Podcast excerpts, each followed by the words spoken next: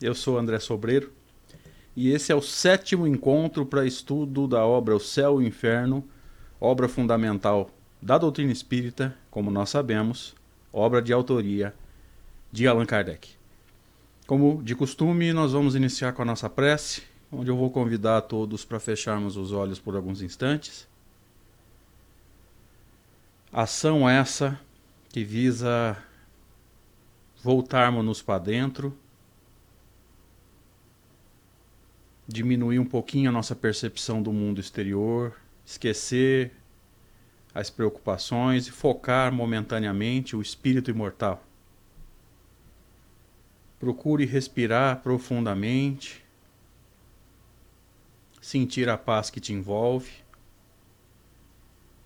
e agradeça por essa oportunidade bendita que nós temos mais uma vez de busca de conhecimento, de busca de entendimento. Amigo Jesus, amigos espirituais, muito obrigado por essa oportunidade. Espíritos amigos, nossa gratidão pela oportunidade, pelo acolhimento, pela bondade, que seja, Senhor, mais um encontro válido, proveitoso, produtivo, mas que seja também agradável, uma troca fraterna entre encarnados, desencarnados, o facilitador e os amigos que se interessaram por conhecer essa obra. E é nessa expectativa, Senhor, que nós pedimos permissão para iniciar o trabalho no plano físico. Que assim seja. Graças a Deus. Retornando então ao estudo, nós vamos entrar dessa vez no livro propriamente dito, nós vamos entrar no primeiro capítulo dessa obra que nós conhecemos como céu, inferno ou a justiça divina segundo o Espiritismo. Nós ainda estamos na primeira parte, aliás, nós vamos começar a primeira parte, né? Porque nós dedicamos seis encontros ao estudo da, da introdução, né? Na verdade, Kardec deu o nome de prefácio. E agora nós vamos entrar na primeira parte, que é chamada Doutrina. Primeiro capítulo, o futuro e o nada. Em algumas traduções você vai encontrar esse título como o porvir e o nada. E aí nós vamos entender o que, que significa esse tal de porvir e nada. Nós vamos usar, como vocês já sabem, né, nós citamos isso no começo é, do estudo do prefácio, a tradução de Maria Leonor Loureiro, que nós encontramos no IPEAC, Instituto de Pesquisas Espíritas Allan Kardec, capitaneado, como nós sabemos, pelo querido amigo Cosme Massi. O site é esse, ipeac.com.br ou kardecpedia.com. É, em qualquer um deles você vai encontrar a obra para download e como é uma obra de domínio público, o download é liberado, tá? Não é pirataria, você não vai estar tá cometendo nenhum crime. Então vamos mergulhar no conhecimento da obra O Céu e o Inferno, quando Kardec inicia dizendo assim: Nós vivemos, pensamos, agimos. O que é positivo, o que é sabido, o que é certeza, o que é concreto. Lembra-nos muito aquela colocação, né? Penso, logo existo. Então, essa colocação tem uma, uma, uma, uma conotação muito espírita, né? Porque os seres inteligentes da criação os espíritos, independente de encarnado ou desencarnado, tem como principal é, atributo o pensamento. E tudo que nós fazemos nada mais é consequência dos pensamentos. Então, nós vivemos. No caso aqui, a vida física mesmo, tá? Porque aqui ele vai respeitar o princípio que ele ensinou no livro dos médiuns. Né? Quando você vai discutir com o materialista, o ensino deve partir do conhecido para o desconhecido, o conhecido para o materialista é a vida física. Então ele está falando aqui da vida física mesmo. Né? Pensamos, agimos, o que é positivo, o que é concreto, o que é sabido, o que é certeza. Morremos, não é menos certo. Então, mais cedo ou mais tarde, para nós espíritas, veja, quando ele fala morremos, ele está usando a linguagem dos materialistas, porque é com ele que ele está debatendo. É com os materialistas que ele está argumentando. Para nós espíritas, um pouquinho diferente o pensamento, o corpo mais cedo ou mais tarde perde a sua vida, perde a sua vitalidade. Isso também é certo. Isso também é uma fatalidade. Fatalidade está no sentido de inevitável, ok? Então, a fatalidade maior da encarnação é a desencarnação, a morte. Mais cedo ou mais tarde, a gente retorna ao plano espiritual, desprendendo-nos do corpo físico, que é inevitável esse desprendimento, porque tudo que é matéria tem prazo de validade. Ok? Mas, ao deixar a Terra, para onde vamos? Essa é uma pergunta muito, muito filosófica, muito, muito corriqueira para aqueles que não estudam a doutrina espírita, principalmente para os materialistas, os espiritualistas já têm uma ideia de como é que funciona esse espaço de tempo, né? Que nós espíritas chamamos de erraticidade, mas o materialista, como só acredita na matéria, deve pensar: para onde nós vamos? O que, que vai acontecer comigo depois que esse corpo morrer? O que nos tornamos? Segundo o materialista, nada. Porque para ele só existe matéria e matéria morre. Então, não sobra nada. Para nós espíritas, para os espiritualistas, resta alguma coisa né, que sobrevive à morte do corpo. Ficaremos melhor ou pior? Se sobrevivermos à morte do corpo, pergunta é, filosófica, evidentemente, né, reflexiva, se sobrevivermos à morte do corpo, nós vamos ficar pior ou melhor do que estávamos? Vamos sofrer ou vamos encontrar paz? O que, que pode nos levar a sofrer e o que, que pode nos levar a encontrar paz depois da morte? Seremos ou não nós mesmos? Né? Aqui ele toca num princípio que ele defende em várias obras chamado a conservação da individualidade. Será que eu vou continuar sendo eu mesmo, ou eu volto para um todo que seria o panteísmo, é, a absorção do todo universal, como Kardec faz referência no Evangelho segundo o Espiritismo. Como é que funciona isso? Como é que eu vou ser depois da chamada morte física? Ser ou não ser? Tal é a alternativa. Continuar ou não continuar vivendo depois da morte eu ainda existo ou não existo? Essas são as opções que nós temos. É para sempre ou nunca? Para sempre, evidentemente, é a imortalidade da alma. Para nunca, o niilismo, né, que é uma consequência do materialismo. Vai ser discutido mais à frente. É tudo ou nada. Ou viveremos eternamente, ou tudo estará acabado sem retorno, que é a tese do materialismo e do niilismo, né? Morreu, acabou, não sobra nada. Vale a pena pensar nisso, porque as consequências morais dessa resposta ou dessas respostas, né? Vou continuar sendo eu mesmo, vou continuar existindo. As consequências morais dessas respostas são muito importantes, porque elas norteiam a maneira através da qual nós vamos conduzir a nossa vida. Porque se você é, é imortal, é melhor pensar antes de agir. Se você acaba com a morte, se essa tese fosse real, a consequência dela estaria correta. Melhor viver o mais intensamente possível, porque tudo pode acabar a qualquer momento. E eu não sei se, quando é que vai acabar. Então veja que essas indagações ela nos leva, elas nos levam, desculpem, a questões mais profundas, a aprofundamentos que a doutrina espírita vai nos ajudando a entender.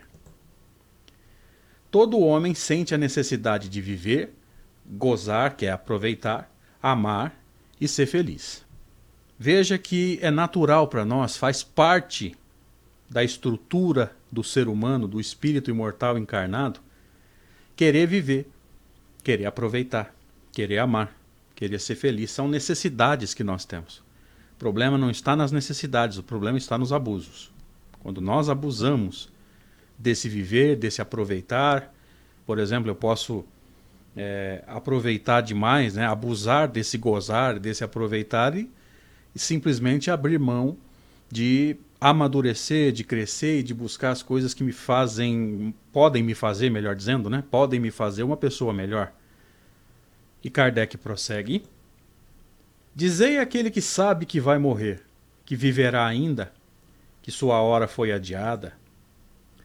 Dizei-lhe acima de tudo que será mais feliz do que foi e seu coração vai palpitar de alegria. Então nós podemos interpretar essa frase de duas formas. Uma é quando uma pessoa que está na beira da morte física descobre que a sua vida vai continuar, que algum medicamento, alguma cirurgia, alguma forma de tratamento vai prolongar essa vida física, e evidentemente, como diz Kardec, sabendo que além da continuidade ele vai ser mais feliz, o seu coração vai palpitar de alegria. Mas podemos interpretar isso também do ponto de vista espiritual, daquele que está com medo de morrer e acabar, que seria um materialista, um nihilista. É, ajude ele a entender que a vida continua, né, que vai morrer só o corpo. Né? Eu acredito que o, o sentido seja até o outro, o anterior que nós comentamos, mas vamos acrescentar esse comentário também. É, diga um materialista que que a sua vida continua, que vai morrer só o corpo ali, né? No caso da metáfora que Kardec criou, né, da história hipotética, que vai morrer só o corpo para aquela pessoa que está ali à beira da morte e que a vida vai continuar do lado de lá e que, que se ele conseguisse convencer disso, o coração palpita de alegria. Então dá para interpretar das duas formas. Eu ainda acho que a primeira é mais adequada. Né? A pessoa tá para morrer e você fala para ele que a hora foi adiada. Ou seja, de alguma forma houve uma melhora, um tratamento, um medicamento, uma cirurgia, prolonga a sua vida. Diz ele acima de tudo que será mais feliz do que foi e o seu coração vai palpitar de alegria. Ok? Mas de que serviriam essas aspirações de felicidade se um sopro pode fazê-las desvanecer, que é o caso do materialismo e do niilismo. Tudo pode acabar a qualquer momento. Então, para que aspirar à felicidade se a vida pode acabar a qualquer momento e não vai sobrar nada? Esse é o raciocínio que Kardec está nos ajudando a entender. E ele prossegue. Haverá alguma coisa mais desesperadora do que esse pensamento da destruição absoluta? E eu tenho a impressão, às vezes, meus amigos que acompanham esse estudo, que esse pensamento é muito nosso, né?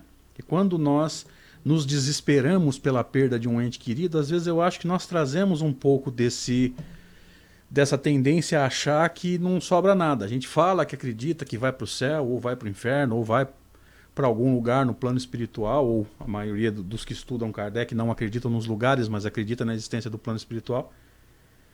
Mas o nosso desespero é tamanho que eu acho que a gente duvida um pouco dessa continuidade da vida. E a gente vai ter essa confirmação que vai é, acalmar o nosso coração quando a gente encontra alguma forma de prova da continuidade da vida. Por exemplo, quando um ente querido nosso se manifesta numa reunião mediúnica através de uma psicografia pública, enfim, aí o nosso coração se enche de paz e a certeza nos visita. Mas até então, às vezes, a nossa pregação é vã, como diz Paulo de Tarso. Porque nós defendemos a imortalidade da alma, mas nos desesperamos porque algum ente querido nosso perde o corpo. Então a gente precisa pensar nisso com um pouco mais de profundidade. Se eu acredito realmente que o meu ente querido que desencarnou é, apenas perdeu o corpo, eu preciso começar a pensar que isso tem consequências. Se morreu só o corpo, ele continua de alguma forma continua sendo ele mesmo, que é a tese da doutrina espírita. Vamos voltar para o texto, com Kardec nos dizendo assim. É, nós grifamos aqui né, a destruição absoluta para chamar atenção para a tese materialista e para a tese nihilista. Né? Lembrando que o nihilismo, segundo o dicionário Michaelis, é a redução ao nada, o aniquilamento ou pensamento que considera as crenças e os valores tradicionais da sociedade como infundados e inúteis, ou seja, você não acredita nos valores e nas crenças e vive o dia a dia de acordo com o sabor da, da, dos fatos, ou seja, como a gente costuma brincar, catando papel no vento, né? Você vai aonde o vento levar o papel. Então, viver sem crenças, viver sem valores é viver é, sem uma busca concreta, né? sem um caminho concreto para seguir. Porque você sabe, eu também sei que a, a nossa vida, as nossas ações e as nossas decisões, elas são norteadas pelos nossos valores. Elas são norteadas por aquilo em que a gente acredita. E crescer espiritualmente, segundo a lei de destruição, é desconstruir as crenças que a gente vai enxergando como sendo equivocadas e reconstruir as nossas crenças pautadas nas novas verdades ou nos novos horizontes que a vida vai nos mostrando. Então, voltando para o texto, já que nós conseguimos explicar o niilismo, depois Kardec vai trazer algumas noções sobre o niilismo também. Ah, tá aqui. Mais um pouquinho, ainda no dicionário, tá? Negação completa das leis e de todas as instituições formais. Então veja que a gente deixa de acreditar naquilo que norteia a nossa vida. A gente perde as crenças e os valores quando abraçamos a teoria do niilismo. Ok? Mais um. Completa o absoluto espírito destrutivo em relação ao mundo e ao próprio eu. Veja que fundamenta-se no não acreditar em nada, não ter crenças e nem valores que norteiem a sua caminhada. Voltando para o texto. Afeições santas, inteligência, progresso, saber, conhecimento laboriosamente adquirido, quer dizer, adquirido com trabalho, tudo seria interrompido, tudo seria perdido. Veja as consequências do materialismo e do niilismo. Tudo que você ganhou durante a encarnação, desculpa, tudo que você conquistou durante a encarnação seria perdido. Então você se esforça para esclarecer-se, você se esforça para crescer, você se esforça para amadurecer, para ganhar conhecimento, para se melhorar como ser humano, para tudo acabar na hora da morte. Afeições santas, ou seja, é por isso que eu acho que nós falamos em imortalidade é, mas somos um pouco materialistas e um pouco nihilistas, porque a gente acha que a nossa afeição é, deixa de existir, né? aquela pessoa de quem a gente gosta deixa de existir quando morre, e eu acho que isso é um pouco a causa do nosso desespero. É, inteligência, progresso, saber laboriosamente adquirido, tudo interrompido, tudo seria perdido. Por quê? Porque não sobra nada, segundo o niilismo, segundo o materialismo, e veja que nós estamos aqui tentando entender o pensamento do materialista e do niilista. Tá? Isso não é a tese da doutrina espírita, que fique claro para os amigos que acompanham o nosso estudo. Prosseguindo. Qual a necessidade de se esforçar para ser melhor? De se dominar para reprimir as paixões? De se cansar para ocupar o espírito, ocupar o pensamento, as ideias? Se não se deve daí colher nenhum fruto, acima de tudo com o pensamento de que amanhã talvez isso já não sirva de nada, mais uma consequência da tese materialista e da tese niilista. Aí nós vamos entender por que, que há pessoas que, embora se digam espiritualistas, embora se digam religiosas, vivem como materialistas, vivem como niilistas. Vivem para gozar de forma absoluta, vivem para aproveitar a vida de forma absoluta. E se o materialismo e o niilismo estivessem corretos, essa pergunta valeria a pena. Qual a necessidade de se esforçar para se tornar melhor se tudo pode acabar a qualquer momento? De se dominar para reprimir as paixões, as emoções, para controlar as emoções, esse é o sentido. De se cansar para ocupar o espírito, ou seja, de se cansar para ocupar o pensamento, para ocupar a própria vida para trabalhar. Se não se deve colher daí nenhum fruto, segundo a tese materialista ou nihilista, acima de tudo com o pensamento de que amanhã talvez isso tudo já não sirva para nada. Por quê? Porque eu posso me esforçar hoje, morrer essa noite, amanhã, segundo a tese nihilista, eu não aproveitei em nada tudo o que eu me esforcei. Kardec prossegue. Se assim fosse, o destino do homem, subentenda-se, homem no sentido humano, não no sentido masculino, subentenda-se é, espírito encarnado, independente do sexo, seria cem vezes pior do que o da besta, do animal, pois a besta, o animal, vive inteiramente no presente, na satisfação de seus apetites materiais, sem aspiração quanto ao futuro. Os animais fazem isso, segundo Kardec é viver exclusivamente pela sua sobrevivência, sem pensar nas consequências dos seus atos, sem ter consciência de si mesmo. Então veja que quando nós abraçamos a tese materialista ou a tese nihilista, ou até as duas, porque uma é consequência da outra, nós vivemos de forma pior do que os animais, porque os animais não têm consciência de si mesmo. Nós temos e vivemos de forma parecida com eles quando abraçamos essas teses. E o codificador prossegue. Uma intuição secreta diz que isso não é possível. Veja que na nossa chamada consciência, que é onde está escrita a lei de Deus, como nós sabemos, segundo o texto da questão 621 do Livro dos Espíritos, lá no fundo a gente sabe que não é assim. Veja que muitas vezes nós forçamos crenças nas quais nós não acreditamos, e basta a gente investigar o nosso eu por mais profundo, vamos dizer assim, não aquilo que a gente tem na superficialidade, né? Usando metáfora, evidentemente, porque espírito não tem superficialidade, não tem profundidade, tá, gente? Mas entendendo isso metaforicamente, aquilo que nós muitas vezes evitamos pensar, escondemos de nós mesmos. Não é difícil a gente perceber que muitas vezes é, a nossa ação desmente a nossa crença. A gente diz acreditar numa coisa, mas na hora da necessidade a gente age de acordo com a conveniência e não de acordo com a nossa crença ou o nosso valor. Então veja que uma intuição secreta diz ao materialista e ao nihilista que não pode ser assim. E eles se esforçam para viver uma coisa que lá no fundo eles sabem que é errado. Eles se esforçam para viver uma coisa que no fundo eles não acreditam. Eles forçam uma crença que na verdade lá no fundo, lá naquelas, naquelas ideias que nós escondemos muitas vezes de nós mesmos, a gente sabe que aquilo não é real. Então aqui a gente encerra o sétimo encontro para estudo do livro O Céu e o Inferno. Na próxima semana a gente entra no item 2. Quero agradecer a presença de cada um de vocês, agradecer a Rádio Deus Conosco que fechou conosco uma parceria essa semana e vai estar tá transmitindo três vezes por semana o nosso estudo. Então, aos ouvintes da Rádio Deus Conosco, a nossa gratidão e a nossa alegria.